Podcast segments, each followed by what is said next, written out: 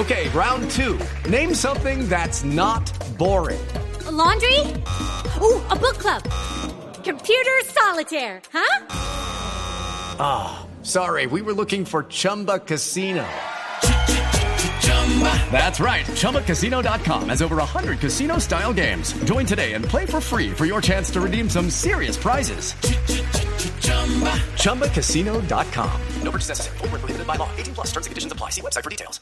Claudia, senadora Claudia López, hablemos del tema que nos compete, que es el tema de fondo. ¿Por qué decidió usted apoyar a un candidato de extrema izquierda? pues Néstor, no era una decisión fácil, como yo creo que para ningún colombiano es una decisión fácil, y mucho menos para los que estábamos con Fajardo, que lo que queríamos justamente era una opción mucho más moderada, que apelar a la reconciliación, etcétera. Pero a mí sí me parece que hay que tomar una decisión. Y yo francamente creo que hay dos decisiones en el tarjetón, dos concretas. Eh, y aunque yo respeto, digamos, a quienes quieren dejar una constancia simbólica votando en blanco, ese es su derecho, me parece bien, no voy a entrar, digamos, en ninguna discusión con ellos. Aún en el verde hemos dejado que esa sea una consideración para el partido pero, pero yo sí creo que el país expone a los riesgos. Hay varias razones. La primera es que yo creo que los del centro, como decía tal vez Juan Manuel en estos días, ya hemos ganado mucho en estas dos semanas, porque como fuimos los votantes que quedamos ahí en el medio, digamos un poco por disputar, los dos candidatos han tenido que moderar sus posiciones en varios temas. Y eso es bueno, eso es bueno para el país y eso es bueno para nosotros, porque eso es exactamente lo que nosotros queremos, que se salgan de sus trincheras, de sus extremos y que tengan que venirse más hacia el centro y más moderados, porque creemos que eso es lo que le conviene al país. Y yo quiero reconocer que eso lo han tratado de hacer ambos candidatos. Pero segundo, yo creo que los riesgos, la segunda razón es, yo creo que los riesgos, digamos, eh, ninguna de las dos candidaturas para mí son óptimas, pero los riesgos que representa una y lo que representa otra no son ni mucho menos comparables. Yo que estoy sentada en el Congreso, te puedo decir que veo ya la aplanadora de la nueva bancada duquista, uribista, en marcha, funcionando. Ahí ya tienen aplanadora, o sea, no es que tengan una mayoría más o menos disputable, no, tienen una aplanadora.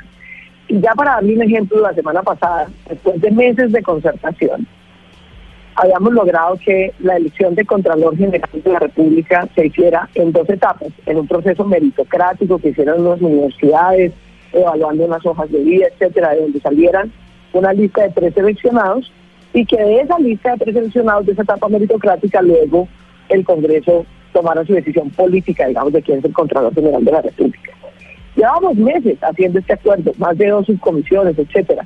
En un minuto, los señores de la bancada uribista la voltearon, crearon unas nuevas mayorías, hundieron la ponencia y dijeron, no, no, qué etapa meritocrática ni qué nada. Nosotros vamos a ganar y queremos todo nuestro. Mm. Vamos a nombrar un contralor de bolsillo y, hundieron totalmente la etapa meritocrática de elección del contralor. De manera que ellos ya controlan con ese talante, además que le acabo de describir, la rama legislativa. Si ganan la presidencia, controlarán otra vez toda la rama ejecutiva. Y como lo vimos todos por televisión, ya están en negociaciones con la Corte Constitucional fundamentalmente para ver cómo crean lo que nos han anunciado, que es que van a subsumir toda la rama judicial en una sola corte. Corte que va a ser nombrada por quién? Pues por el Ejecutivo y el Legislativo que ellos controlan. Pero, pero senadora. estamos defendiendo a Colombia de una tiranía. Me está, porque un proyecto político que se llama el uribismo se va a tomar las tres ramas del poder público, va a acabar los controles institucionales, los pesos y contrapesos, y nosotros ya sabemos en Colombia semejante concentración y abuso de poder, en qué termina y qué significa. Sí, senadora, tengo, entendido que ayer Uribe dijo que él creía que las universidades deben participar, pero me parece que volver esto una decisión técnica de si participan o no las elecciones, que ese es el motivo, que ese es el motivo. no, no, no. No, pero, pero vamos, vamos al tema. En una democracia no es ninguna decisión técnica, es el fundamento de la democracia. No, no, no, no, no pero cuando elijan, cuando elijan el contralor, digamos, el tema va por otro lado. Eh, usted o me va a echar el cuento de que usted apoya a Petro por la manera de elegir al Contralor ahora? Es decir, ¿eso, eso alguien cree esa teoría? no, yo le estoy explicando cómo lo están tomando las tres ramas del poder público. O sea, usted lo parece relevante en esto, está en todo su derecho. A mí no. O sea, usted dejó de pensar. La, democracia se creó Usted había dicho en muchos videos y en audios, Claudia, que Gustavo Petro no le gustaba. Había dicho muchas veces que Gustavo Petro era un candidato de extrema izquierda. Y por, eso, y por eso no era mi primera opción, pero ahora quedan dos opciones. Entonces estoy explicándote porque yo creo que no representan riesgos iguales. Petro es un tipo mesiánico, es un tipo arrogante, es un tipo que difícilmente construye equipos sólidos de trabajo. Eso a mí me preocupa mucho. Y además, como lo dije en la campaña, a lo largo de estos últimos años ha tenido una posición muy errática en posiciones que me parecen democráticas fundamentales en relación con el tema del suelo. Esas son mis principales críticas y siguen siendo mis principales críticas con Petro. Pero Petro no tiene la menor probabilidad de tomar de las tres ramas del poder público. La manera que tenía de hacerlo era su idea de convocar una constituyente. Y la primera condición que le pusimos fue que no hay constituyente, que en este país se respetan las instituciones que hay y se gobiernan con los pesos y ¿Qué la hace, que la hace pensar, qué la hace pensar que el Petro del que usted desconfiaba hace apenas algunos días va a respetar un acuerdo de palabra que ustedes le hicieron firmar eh, el viernes de la semana pasada? No, de palabra no, es un acuerdo serio con un sector muy importante en los verdes, no solo colmillos. Eh, y yo sí creo que lo va a cumplir, claro que lo va a cumplir, entre otras cosas porque no tienen las mayorías en el Congreso para hacer lo que él se propone, mientras que Uribe sí tiene las mayorías en el Congreso para hacer lo que Pero Claudia, usted había dicho, usted había dicho que Petro, en palabras suyas, Petro era el cómplice del régimen de Venezuela en Colombia que Petro era el representante, era lo más parecido a Maduro, que lo había protegido, que Petro, usted había denostado de Petro por la relación con Venezuela. Yo dije exactamente lo que te estoy acabando de decir y me sostengo en ello. Petro es un líder caudillista, es un líder mesiánico que ha sido rápido en sus posiciones sobre Venezuela. Hace cinco años decía que Chávez era un líder popular extraordinario, el año pasado decía que la constituyente era una salida y ahora dice que Venezuela es una dictadura. Entonces, claro, es una manera de confianza, porque uno no sabe si está haciendo el cambio porque realmente está convencido, cosa que ha debido decir desde hace cinco años, cuando Venezuela ya evidentemente era una dictadura o si lo está diciendo desde el año pasado porque está obligándose a moderarse. Fruto de esa desconfianza es que hay que hacer unos acuerdos sólidos. Unos acuerdos sólidos que no son, no son la lista de políticas públicas que le gustarían o no a Paola. No, es que aquí vamos a hacer los fundamentos para respetar esta democracia, que es creo que de lo que se trata en últimas. Que se respete la propiedad privada, la libre empresa, que no se haga expropiación por razones políticas. El Estado expropia todos los días por utilidad pública para hacer obras públicas pero pues no por razones políticas ni para estatizar la economía. Que se respete esa propiedad privada, que no se convoque una constituyente, porque la constituyente era el camino que han propuesto ambos, Uribe y Petro. La diferencia es que Uribe no se ha corrido una palabra de nada.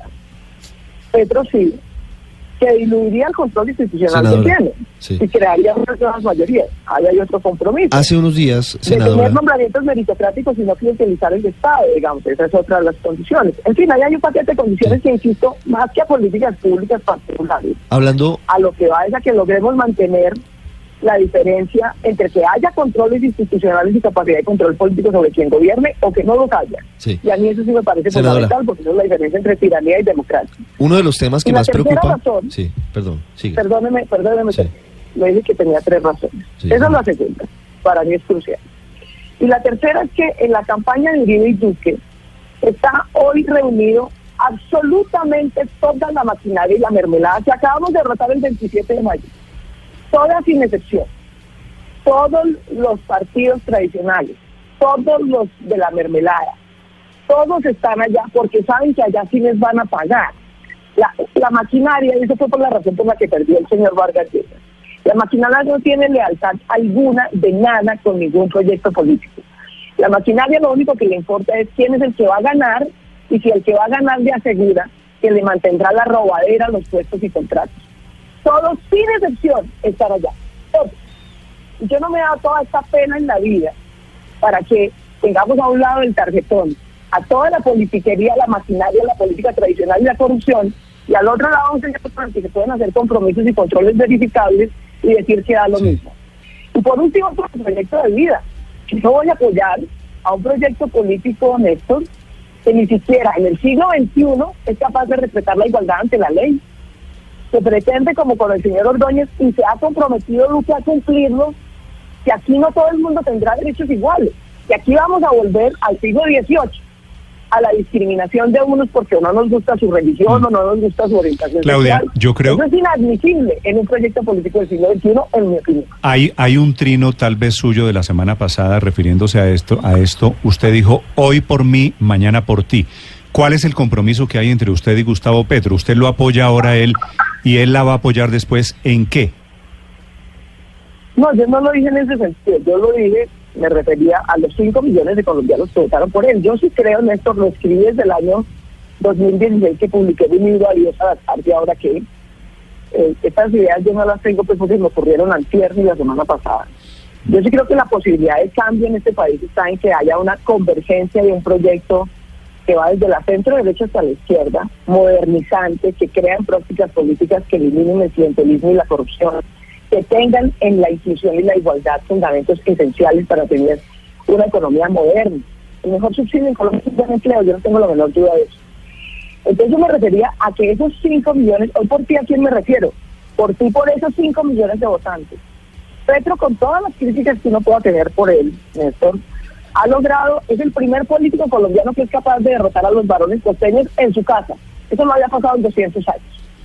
Y ha logrado construir mayoría de los sectores más populares y excluidos de Colombia, en el Pacífico colombiano, con los indígenas, con los afros, con las víctimas como las madres de Suacha.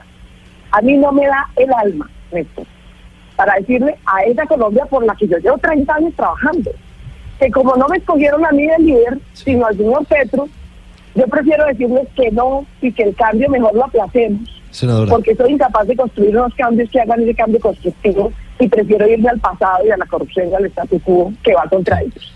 No. Hoy por sí, esa Colombia profunda, esa Colombia joven, esa Colombia mucho más excluida que la que yo represento, que es más de clase urbana, media. Esa Colombia escogió un líder y nos está pidiendo hoy que les demos la mano para ayudar a llegar al primer gobierno de cambio en Colombia. A mí no me da el alma para decirles que no. Porque nos vamos a volver a encontrar, Néstor. Este es, un, este es un juego de repetición, la política. Y ya tenemos las mayorías, ese era mi punto. Nunca antes en la historia de Colombia, nunca antes, candidatos que estuvieran por fuera de la política y partidos tradicionales, habíamos logrado sumar la mayoría. Hoy somos el 51%. Eso es la primera vez que ocurre en Colombia. Lo que se necesita es una acción colectiva para poder confluir en un proyecto político moderno, que no asuste y no intimide al resto de Colombia y que logre abrir un programa, un proyecto, digamos, de, de gobierno Sobre una de las principales preocupaciones de, de muchos sectores frente a lo que planteaba Gustavo Petro y la posibilidad de impulsar una Asamblea Nacional Constituyente, estoy viendo que en las tablas que firmó Petro con ustedes la semana pasada, el segundo punto dice, no convocaré a una Asamblea Constituyente. Y ese compromiso en, la piedra pareciera que, lo fuera a cumplir, pero lo cierto es que son muy diferentes, divergentes y de hecho contrapuestas las posiciones suya y de Petro. Petro dice que ya no convocas constituyente porque tiene las mayorías eh, en los sectores sociales e independientes en el Congreso. Y usted dice que por todo lo contrario es que no va a salir adelante una constituyente. Hay una divergencia de fondo con su candidato. constituyente tendría que pasar, Ricardo, por el Senado el, Congreso de 1991 se creó ese seguro. Y a mí no me vuelven a saltar por encima, a cerrar el Congreso y que alguien se pueda inventar un mecanismo por fuera. Y puso todos los seguros en la Constitución. Lo que usted quiera, consulta popular como la que yo quiero convocar, o referendo, o constituyente, o lo que sea, tiene que pasar por la aprobación previa del Congreso. De hecho, ustedes lo vieron la semana pasada, por ejemplo, con la consulta. Y mientras que los sectores mayoritarios, claro, tuvimos un crecimiento increíble, perdón, los sectores alternativos. Pero los sectores alternativos somos 25, 23 de 102 senadores. Mientras que los otros tienen casi 70, casi 70. De manera que no, por eso es tan importante no poder convocar una constituyente, porque supongo usted que un presidente llega, se enloquece, compra la mitad del Congreso, allá como la gente tiene precios, se presta y convoca a una constituyente de los poderes públicos y pone toda la constitución del 91 en juego. Yo no le voy a jugar a eso. A mí me parece, sería, hay gente que dice, bueno, esa sería una alternativa de cambios que no se han podido hacer porque el Congreso los bloquea. Yo soy consciente que el Congreso bloquea muchos cambios que serían útiles para Colombia. Claudia, pero si eso llega a pasar, 23, 23, 23 congresistas de, ciento, de 103, o depende de las cuentas que se hagan, se incluyen a los de las FARC, 108. 23 congresistas no es mayoría, y ahí es donde aparece la constituyente de Gustavo Petro. Él dijo, si no logro vía Congreso las reformas, convocaré a una asamblea constituyente, y es, lo que les va a decir a ustedes... Sin que se la apruebe el Congreso, Néstor, es que ese es el punto. Nadie puede, nadie, ni Petro, ni Duque, ni nadie en este país puede usar un mecanismo de reforma de la Constitución. eso es lo que decían, eso es lo que decían de Chávez en los años 90 en Venezuela, exactamente yo le lo quería, mismo. Yo le quería leer a... No, no, es que es lo que, ¿sabes lo que hizo? Fue tomarse el Congreso porque la oposición, eh, en un error histórico enorme, decidió no competir en las elecciones entonces se pudo tomar completamente el Congreso y cuando tenía mayoría en el Congreso de ahí para adelante cambió todo. Claudia, yo le quería leer. No, no, no fue así nomás. Le quería leer a usted algo que dijo en la W apenas el 21 de mayo. Usted dijo, aquí los colombianos saben quiénes han defendido a Chávez como el gran líder histórico. Hasta el año pasado defendían a Maduro y su constituyente. Eso hizo Gustavo Petro.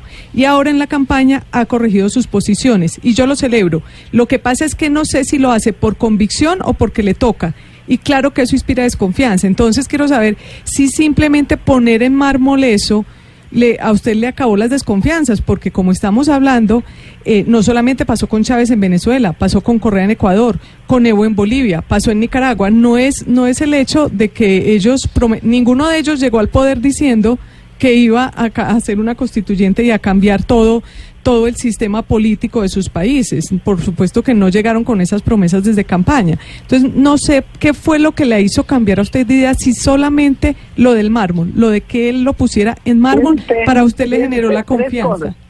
Primero, a usted les parece pues, que es, muy fácil que un, que un candidato tenga que retractarse de sus propias posiciones y asumir un compromiso. Es un costo político para él grande.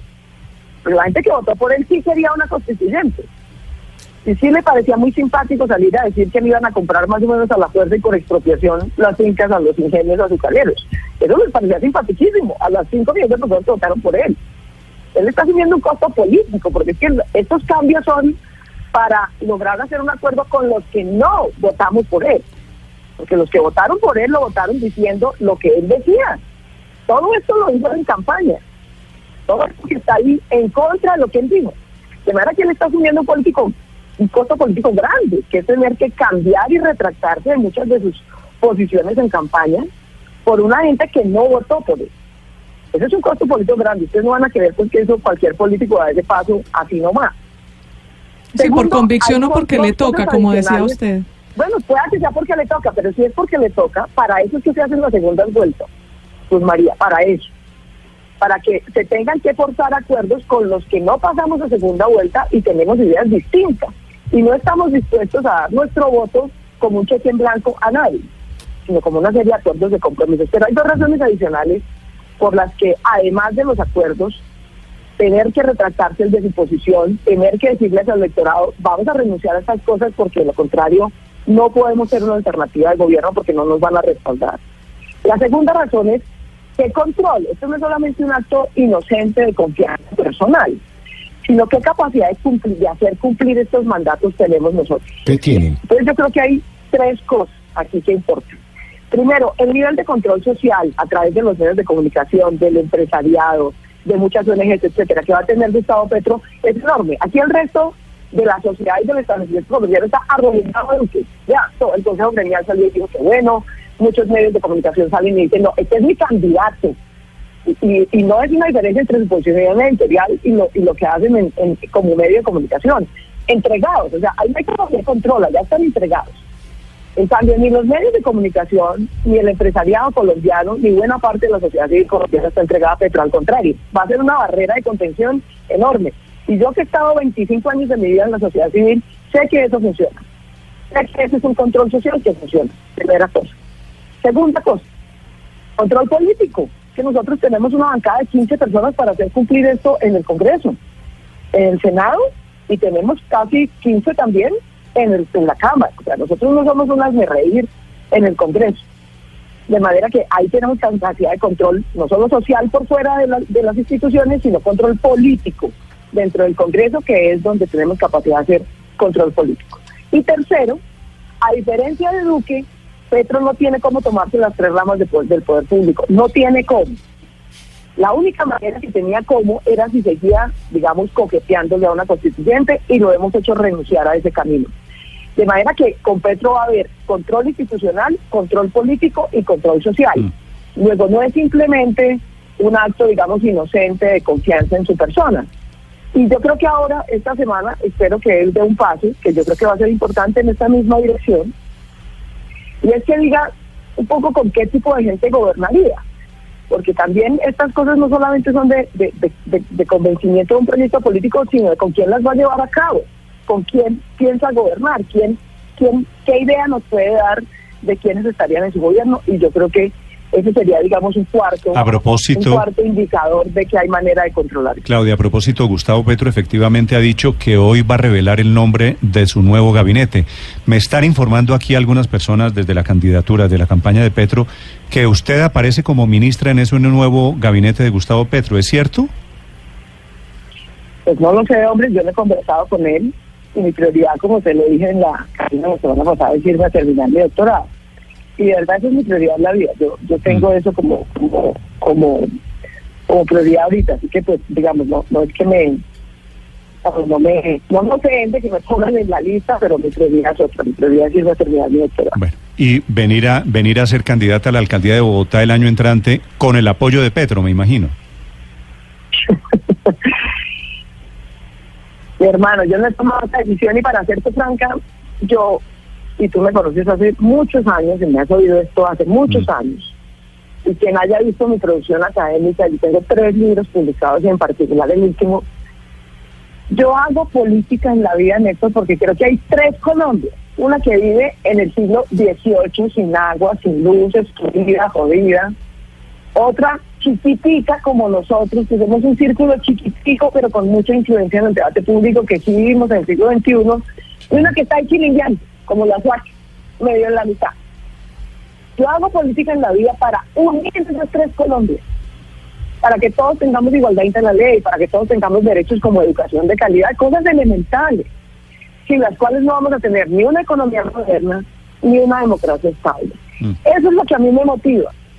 En Bogotá todo está más o menos resuelto, más o menos, pues, y en Bogotá hay una fila de 40 personas que lo harían bien en la alcaldía de Bogotá el gran déficit del liderazgo, el liderazgo público decente, moderno, comprometido con una economía moderna, que no caiga en el populismo, en los subsidios, sino en construir un empresariado moderno para incluir a Colombia.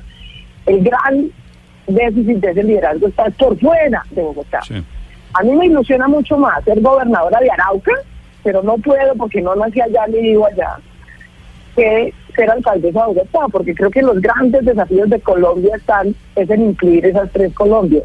Y eso sigue siendo mi principal pero, motivación. Pero no, se puede, se puede ir a vivir a Arauca, se necesita solamente un año de residencia previo a las elecciones, así que todavía está a tiempo. Se necesitan dos, primero. y segundo, yo me voy a ir a terminar mi doctorado, entonces hay un año que voy a estar por fuera. De manera que el mundo no se acaba. Yo soy una persona muy joven, yo tengo sino 48 años y no llevo sino cuatro en política. Yo no tengo sino gratitud con los colombianos que me han traído hasta donde estoy y estoy muy agradecida y la vida va a seguir y oportunidades vamos a tener muchas. Mm. Pero yo sí llevo 30 años de mi vida luchando porque haya por primera vez un gobierno alternativo, un gobierno que no compre votos y sin duda el de Gustavo no compra votos que no le haga el juego al clientelismo y a la corrupción como manera de gobernar. Es que ese no es un desvío en Colombia. Esa es la manera de gobernar en Colombia. Y por eso nos cuesta 50 millones de pesos al año. Y por eso mata gente. Y por eso resta oportunidades. Y por eso impide construir una economía moderna.